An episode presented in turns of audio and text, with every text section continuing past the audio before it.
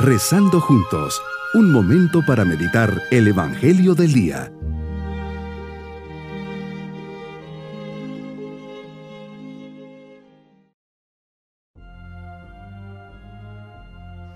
Un especial saludo en este jueves después de cenizas, bajo la mirada de Dios que siempre está a la puerta de nuestra vida, buscándonos y esperándonos que le abramos. Reflexionemos. Cuaresma es un periodo de conversión, pero ¿qué significa la palabra griega usada para convertirse?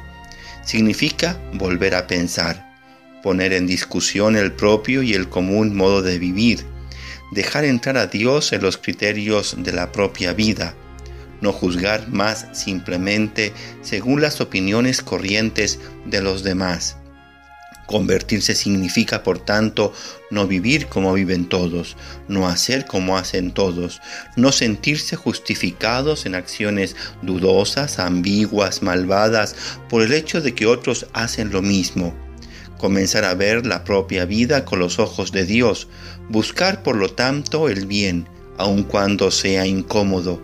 No hacerlo pensando en el juicio de la mayoría de los hombres, sino en el juicio de Dios, con otras palabras, buscar un nuevo estilo de vida, una nueva vida. Meditemos en el Evangelio de San Lucas capítulo 9 versículos 22 al 25.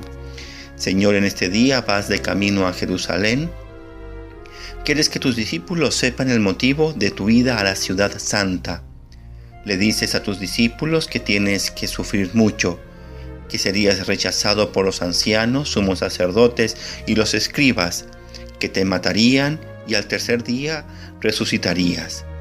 Con humildad y muy clara tu misión, les previenes y les avisas.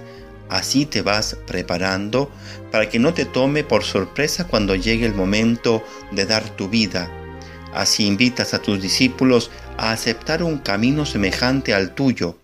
Por eso le dices a todo el pueblo, el que quiera venir en pos de mí, que renuncie a sí mismo que cargue con su cruz de cada día y me siga, pues el que quiera salvar su vida la perderá, pero el que pierda su vida por mí, ese la salvará. Pues, ¿de qué le sirve a uno ganar todo el mundo si pierde o arruina su alma? Señor, nos demuestras con obras que nos amas.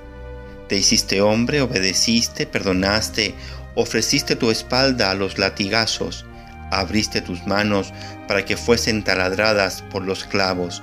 Y todos estos gestos y desprendimientos los, hiciste por mí, para salvarme. Qué fácil es pensar y decir que te amamos, cuando en la práctica no somos capaces de negarnos en tantas cosas, incluso las más pequeñas, cuando confundimos el amor a ti con un acto esporádico de generosidad, por eso si queremos saber si de verdad te amamos, dirijamos nuestra mirada a un crucifijo y sintámonos identificados contigo. Y si nuestro amor es como el tuyo, hecho de donación y de obras concretas, entonces seremos cristianos de verdad. Señor, nos enseñas a cargar con nuestra cruz cada día, como buen discípulo descubriendo en ella el medio para asociarme a tu obra redentora, dando a la propia cruz el mismo sentido redentor que tuvo toda tu vida. La cruz personal llevada contigo y por amor a ti es suave y esperanza de resurrección. Sigue pesando, pero se lleva con un sentido.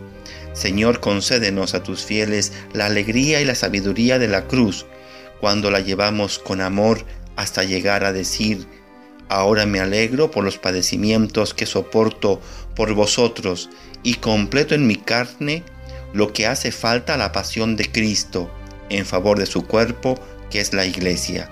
Colosenses 1:24.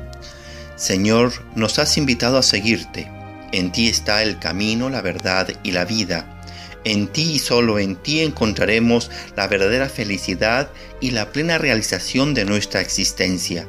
Tú eres el motivo por el cual vale la pena negarnos a nosotros mismos, tomar nuestra cruz de cada día y avanzar por tu camino. Busquemos la fuerza necesaria en la oración sencilla y profunda y en el verdadero amor, recordando que no hay amor más grande que el que da la vida por el amado. También te costó la cruz, también tuviste que sustentarte en la oración. Tu amor por cada uno de nosotros es más fuerte y fue por ello que supiste abrazar la cruz. Cuando tus manos tocaron el madero, yo y cada uno de mis hermanos estábamos en tu corazón. Eso fue más que suficiente para ti. Sepamos seguir tu ejemplo.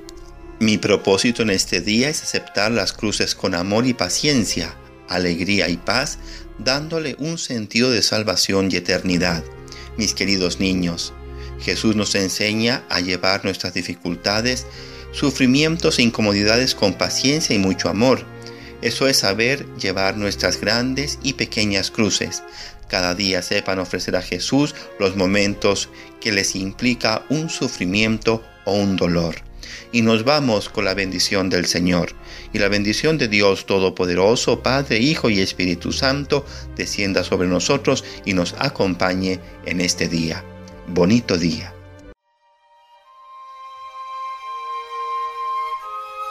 Hemos rezado junto con el Padre Denis Doren, Legionario de Cristo.